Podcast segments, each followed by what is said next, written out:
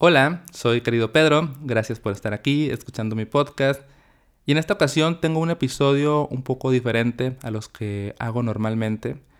Casi siempre traigo una reflexión o un tema que tengan que ver con vivir ligero, con tener más calma, con estar más presente, todas esas cosas. Pero hoy se me antojó platicarles acerca de algo más personal y les quiero contar acerca de una enfermedad que tengo en los ojos. Esta enfermedad se llama retinosis pigmentaria, también la puedes encontrar como retinitis pigmentosa, y es una enfermedad en los ojos que afecta a la retina y hace que sea difícil ver en la oscuridad y que sea difícil tener, más bien afecta tu vista periférica. Yo veo como, como un túnel, o sea, no veo bien hacia los lados, hacia arriba y hacia abajo. Como que tengo buena vista central, pero a mi alrededor como que no veo bien. Esta enfermedad es progresiva, con el tiempo puede ir aumentando, se va reduciendo el campo de visión, incluso hay riesgos de, tener ceguera. No es la mayoría de los casos, pero puede ocurrir que te quedes ciego con el tiempo.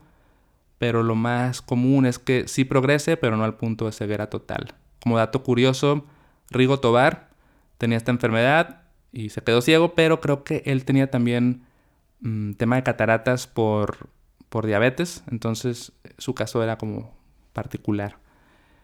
Y mm, esta enfermedad no tiene ningún tipo de tratamiento que haya sido científicamente comprobado y avalado, ni tiene cura ni nada, o sea, no, no tiene remedio por ahora. Hay, varios estudios y hay, hay ya cosas que, que posiblemente indiquen que pronto podría haber un tratamiento, pero por ahora no. Entonces, les voy a contar un poco de cómo descubrí que tengo esta enfermedad y luego cómo es mi vida con esta enfermedad, que como les digo es bastante normal, pero sí tiene sus, sus retos. Y también cómo ha cambiado con el tiempo mi relación con este problema.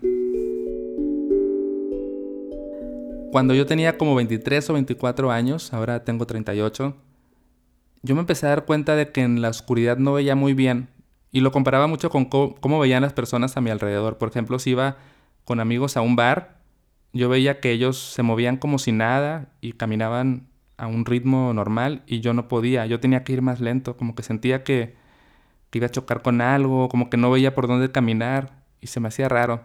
Y luego, por ejemplo, en aquel entonces yo tocaba en, una banda y cuando nos subíamos al escenario a, a conectar nuestros instrumentos y todo esto, casi siempre tocábamos en lugares oscuros y yo tardaba mucho, me sentía muy torpe porque no veía los cables, chocaba con, los stands de micrófono, chocaba con las bocinas. Eh, así me sentía como muy, como muy torpe y, no sabía por qué. En el cine también veía súper mal. Una vez me caí en el cine, me tropecé por no ver los escalones. Eh, total, como que un, un, problema para ver en la oscuridad. Entonces, me acuerdo también una vez, y esto que quizás fue el primer diagnóstico que tuve, una vez me hicieron una prueba de, para la vista, la típica para los lentes. Yo en aquel entonces usaba lentes, de hecho. Entonces me hicieron una prueba de los lentes y la persona que me lo estaba haciendo me dijo, mm, ¿te han dicho que tienes poca agudeza visual? Y agudeza visual, desde lo que ella quería decir y lo que entiendo que significa, es como capacidad de ubicar rápido las cosas, ¿no? Como, ahí está eso, ahí está. Cuando yo no ubicaba bien las cosas, como que podía tener algo frente a mí y tardaba en ubicar que ahí está. Entonces dije, ah, no, no me habían dicho, pero, pero sí me suena, ¿no? O sea, como que sí, sí noto que tengo ese problema. Entonces llegó un punto en el que dije, a ver, si tengo algo, voy a ver qué problema tengo. Y, empecé a ir con, con oftalmólogos y les platicaba mi situación, pero no, como que no me creían o no estaban muy informados de esta enfermedad, que por cierto no es muy común, o sea, muy pocas personas la tenemos. Ajá, y me decían, no, no, tú estás bien a lo mejor le vamos a aumentar poquito la graduación a tus lentes, pero en general estás bien. Y yo, bueno, pues ok, a lo mejor, a lo mejor, o sea, sí llegué a pensar que a lo mejor era yo muy torpe, o sea, sí llegué a, creerme eso, como que a lo mejor yo estoy medio güey, ¿no? Que no veo bien. Y, y dije, no, no, voy a, voy a volver a intentar. Y fui con otro doctor y este me terminó diciendo como que no, esto es por el estrés, el estrés afecta a tu visión, relájate. Y yo, bueno, sí tengo estrés, pero no, no tanto, creo que el normal, no para el grado de que afecte mi vista. Pero, pues así como que dije, bueno, pues no, no, no tengo nada. Pero como que una parte de mí seguía viendo que, hey, si hay algo aquí, o sea, si no es normal que, tengas estos problemas en tu vista. Y empecé a, investigar en internet, empecé a poner los síntomas, ¿no? Como eh, baja visión nocturna, no ver cosas a tu alrededor, dificultad para encontrar objetos. Y ya empecé a ver los síntomas y apuntaba todo a que tenía esto, ¿no? De la retinosis pigmentaria. Y como vi que tenía que ver con la retina, busqué un doctor especialista en retina y le dije, oye, pues quiero ver si tengo esto, por favor, hazme los estudios para saber si lo tengo. Y ya, me hicieron los estudios y salió que sí lo tengo. Esta enfermedad es genética, pero en mi familia no hay nadie que la tenga, aunque yo tengo la sospecha de que quizás alguno de mis abuelos que ya fallecieron y que fallecieron hace mucho la tenía y no la tenía muy grave o no se había dado cuenta que la tenía y pues me la, me la heredó. Y mm, a ver, eh, les quiero contar un poquito uno de los estudios que, que se hacen para diagnosticar este problema. Se llama prueba de campo visual y consiste en que tú tienes que mirar al interior de una esfera, una esfera grande, y apagan las luces del cuarto y en el interior de esta esfera empiezan a parpadear unas lucecitas. Entonces la luz puede parpadear justo frente a ti o puede parpadear a tu derecha o a la izquierda arriba o a la derecha abajo, así como en toda la, la, periferia de la esfera. Y te dan un control y tú le tienes que picar a, un botón cada vez que veas una luz. Entonces, tú, si tú ves una luz, le picas al botón. Y las luces pueden tener distintas intensidades también. Hay unas que parpadean como con una luz muy fuerte y otra una luz súper tenue. Entonces yo me acuerdo la primera vez que me hicieron este estudio, el técnico me dijo, oye, ya empezó, porque yo, yo vio que yo no le estaba picando el botón. Yo me quedé, uy, quiere decir que no estoy viendo nada. Y ya con el tiempo, como que las luces empezaron a parpadear un poquito más hacia el centro y con más intensidad, y así ya las empecé a ver. Entonces, eh, la prueba, por un lado, puede ser divertida porque es como un videojuego, como que vi la luz, vi la luz, y le picas al botón. Pero también de pronto se vuelve, por lo menos para mí, un poquito estresante porque hay momentos en los que no sé si vi o no una luz. Entonces esa indecisión como que, ay, no sé si la vi o me la imaginé. Y, bueno, ya entendí que si no estás 100% seguro de que la viste, no le picas. Pero, pero bueno, así es la prueba y al final lo que te entregan es como, o lo que ve el doctor, es un círculo. Y el círculo tiene dos colores, blanco o negro. Entonces blanco es lo que sí ves y negro es lo que no ves. Entonces, si tú ves mi estudio, se va a ver que al centro está blanco, pero ya hacia los alrededores ya está todo negro. Entonces quiere decir que tengo un campo de visión reducido. Mi campo de visión es de 5 grados y lo normal o lo óptimo es de 30 grados. Entonces sí, sí veo poquito. Y, y bueno, de noche, o sea, cambia un poquito de noche y de día, pero, pero de día, incluso de día, de pronto sí tengo algunas dificultades. Entonces aquí te voy a contar un poquito cómo, cómo es mi vida y cómo me afecta la retinosis a la vida Pedro. Em, yo me he dado cuenta de que donde más batallo para ver es hacia abajo. Entonces me pasa mucho que choco con cosas que no veo. O sea, me he dado unos golpes en las espinillas terribles, con mesas, con cuando voy en un parque a veces hay bancas que no veo y me pego con las bancas porque yo voy caminando como si nada. Cada vez he empezado a cambiar y me muevo con mucha más lentitud y con mucha más cautela. Pero a veces también me gana un poco la velocidad o el piloto automático o la confianza y sí termino como golpeando cosas, ¿no? Em, a mí ha pasado a veces que salgo y no veo niños, por ejemplo, y digo, ay, casi me, me llevo, encuentro un niño que iba corriendo y no lo vi. Em, y bueno, a mis lados y arriba también batalla un poquito para ver, pero yo donde más noto problemas hacia abajo. Por ejemplo, en mi casa ya no me pasa tanto porque también cada vez me he vuelto como digamos más hábil para moverme con este problema, pero pisaba mucho a Lupo, a mi perro, porque se echaba así en el piso y yo iba caminando y no lo veía y lo pisaba y a veces me mordía, como que pues se sacaba de onda, hey, ¿quién me pisó y me mordía? Y ahora ya, cada vez menos, no sé si él también como que ya se pone en lugares donde sepa que lo voy a ver, pero ya no es tan constante que, que pise al pobre de Lupo.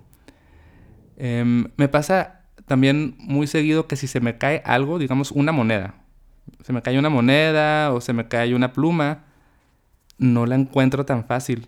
O sea, me, ha pasado, por ejemplo, me acuerdo en un centro comercial una vez que se me cayó un billete. Me dijo, ah, joven, se le cayó el billete a alguien que iba. Y yo, eh, no lo encuentro, perdón, por favor ayúdame, así. Y me dijo, ah, está allá. Y pues prácticamente está ahí, pero no, no lo alcanzo a ver tan rápido, como que tardo en, en ubicarlos. Otra cosa que me pasa que no es para nada grave, pero que representa muy bien cómo veo, es cuando voy al cine me tengo que sentar en los asientos de hasta atrás, porque si me siento en medio, no alcanzo a ver toda la pantalla, solo veo, solamente veo el centro, entonces me pierdo muchísimos detalles de la película, tengo que irme hasta atrás, hasta atrás. Y por ejemplo, cuando hay películas de acción, nunca veo, nunca veo quién le pegó a quién ni cuál fue el que se murió, porque está todo tan rápido y tan oscuro. Las escenas de superhéroes de, acción siempre son como muy oscuras, entonces no veo nada. Y sí, pero te, cuento esto porque a través de, de cómo veo una pantalla creo que tal vez sería más fácil de entender cómo veo en la vida real. Imagínate que está una pantalla del cine y tú solo puedes ver lo que está ocurriendo en el centro. Y, y eso, pero en general, sí, sí, o sea, puedo hacer una vida bastante normal. Solo, por ejemplo, también son muy incómodas algunas interacciones. Por ejemplo, cuando me saluda la gente, si me da la mano, a veces no veo dónde está su mano o no me doy cuenta de que me está dando la mano porque me la da como a la altura digamos que a mí me quedaría como a la altura del, del pecho, del estómago y no, no alcanzo a ver que está ahí. O a veces sí veo, pero no le atino a la mano, como que lo quiero saludar y no, no, no, no, no divino dónde está bien la mano.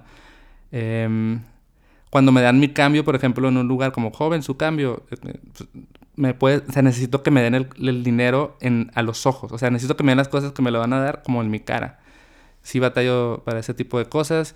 Entonces sí, a, veces eh, algo que, me ocurre es que mis interacciones sociales a veces son incómodas por lo mismo, como que no, no veo bien. Por ejemplo, me pasa muy seguido que piso a la gente. Cuando les doy un abrazo, los piso o, mis pies chocan con los suyos y ah, me siento como incómodo. Y tampoco puedo estar todo el tiempo explicando, ah, discúlpame, es que tengo retinosis pigmentaria. O sea, sí, sí a veces digo, no, es que no veo bien, discúlpame, ¿no? Y bueno, de noche, sí, de noche sí se pone un poquito más intenso. Eh, pero también he aprendido a moverme con, cautela. En los lugares oscuros batallo muchísimo. También restaurantes, bares, esos lugares donde está la luz tenue. Tengo que caminar como muy bien, despacito. A veces tengo que prender la luz del celular como para ir viendo. Y de noche ya no manejo nada. Y de día sí manejo, pero trato de manejar en lugares que sí conozco. Manejo súper despacio, con mucha precaución. Pero de preferencia, pues sí busco maneras de, de no manejar porque pues sí me daría, me daría como mucho, me da mucho pendiente como atropellar a alguien o a un ciclista o un peatón, que creo que es donde hay más riesgos. Digo, si choco, pues está bien, o sea, esto también es un problema, pero nunca es tan grave como atropellar a alguien. Entonces, sí, tengo ese tipo de, de decisiones en mi vida, ¿no? De, tener cuidado. Y ¿Qué más? Bueno, les, quiero contar también un poco acerca de cómo ha, ido cambiando mi relación con la enfermedad. En un inicio, yo, me acuerdo que, mi tendencia era hacia tomármelo demasiado a la ligera, como que, ah, bueno, pues no pasa nada, si me quedo ciego, a lo mejor hasta está cool ser un maestro de meditación ciego, ¿no? Y X, pues si no hay cura, pues ¿de qué me voy a preocupar? Entonces empecé como, ah, no sé, como que me lo tomaba demasiado a la ligera. Que también pudo haber sido el otro extremo, ¿no? Un extremo en el cual como, ay, no, me voy a caer ciego, esta es mi vida, ay, y voy a buscar remedios y voy a buscar, o sea, como que a lo mejor me podría clavar demasiado en la enfermedad, sobre identificarme con la enfermedad, que también sería un extremo opuesto, pero que pues ahora que lo veo con más claridad, ninguno de los dos es lo mejor. Y ahora, con el tiempo, he ido aprendiendo a que tengo que cuidarme, o sea, no me puedo tomar tan a la ligera esta enfermedad. Y y también cambió un poco esta idea de, ah, no pasa nada si me quedo ciego, a lo mejor hasta está cool, a decir, no, no, no quiero, o sea, yo, mi anhelo es tener vista la mayor parte de mi tiempo de vida, ¿no? Y tener una buena vista, la mejor vista que pueda tener. Y si hay ciertos cuidados que puedo tener, como usar lentes con protección ultravioleta, ese tipo de cosas, ¿no? O sea, no, no ver mucho la pantalla, ese tipo de, de cuidados ayudan a que mi mi, o sea, mi reducción visual no progrese. Pero en general creo que para mí ha sido importante tener este, anhelo de que no, a ver, yo quiero estar lo mejor posible. Y eso no lo tenía antes. Y, me siento mucho mejor ahora de tener este, este punto medio de no me vale, ni tampoco me dramatizo, pero acepto que tengo esto y me responsabilizo y me cuido. Y me siento muy bien. Y también hay, hay una parte que sí le he encontrado un poco el gusto, como esto de, de moverme más despacio. Como, como sé que, que podría a lo mejor, por ejemplo, si voy, no sé, voy a caminar a la tiendita, ¿no? A comprar algo. Pues sé que podría ir ciertos riesgos, chocar con un poste, una alcantarilla abierta, cosas así. Entonces camino con mucha más lentitud y eso me, me está gustando un poquito. También le estoy encontrando el gusto como a esta cautela. Y, y, así es mi vida ahora, en general, como les digo, bastante normal, pero sí tengo que tener ciertos cuidados y también sí soy un poco incómodo de saludar. Así que si un día me ves y me saludas y escuchaste este episodio, no te, no te sientes raro si no te doy la mano, puedes darme la mano a la altura de la cara y decirme, hola Pedro, mira, aquí está mi mano, salúdame, o, o, algo así.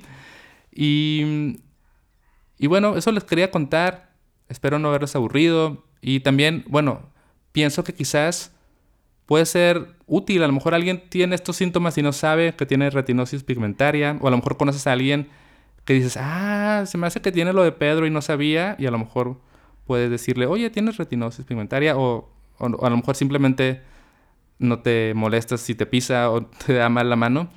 Eh, incluso tengo una idea para una campaña que nunca voy a hacer, solo es una ocurrencia que se llama Visibilicemos la retinosis pigmentaria es como un juego tonto de palabras, ¿no? Como visibilizar una enfermedad de la vista. Em, sí, en general eh, es poca la gente que la tiene, pero algunos lo tenemos y creo que sí puede pasar que alguien lo tenga y no sepa, así que quizás esto pueda llegar a oídos de alguien que necesite escucharlo. O si lo tienes y dices, ah, me identifico contigo, también me encantaría que me escribas. Una vez publiqué en, Instagram sobre esto y recibí varios mensajes de gente que, que tiene este problema y está padre como conocer a amigos de la retinosis. y bueno, ahora sí me despido. Gracias por escuchar y hasta la próxima.